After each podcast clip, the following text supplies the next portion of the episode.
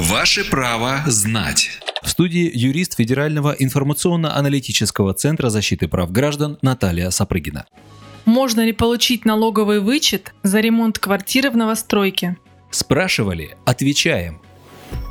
Да, это возможно, но при определенных условиях. Согласно 220 статье Налогового кодекса, налоговый вычет расходов на отделку квартиры возможно получить в том случае, если договор долевого участия содержит пункт о приобретении незавершенной строительством квартиры, то есть без отделки. Таким образом, если квартира приобретена в новостройке в черновом варианте и это прописано в договоре долевого участия, то расходы на ремонт могут быть включены в сумму налогового вычета. В такие расходы входят стоимость отделочных материалов, ремонтные работы и стоимость услуг специализированной фирмы по разработке проектной документации по ремонту. Обращу ваше внимание, что в сумму налогового вычета не входит купленная сантехника, мебель и прочая бытовая техника. Еще важно отметить, что налоговый вычет предоставляется с суммой не более 2 миллионов рублей. Поэтому получить вычет за расходы на ремонт вы сможете только в том случае, если стоимость самой квартиры не превысит эту сумму.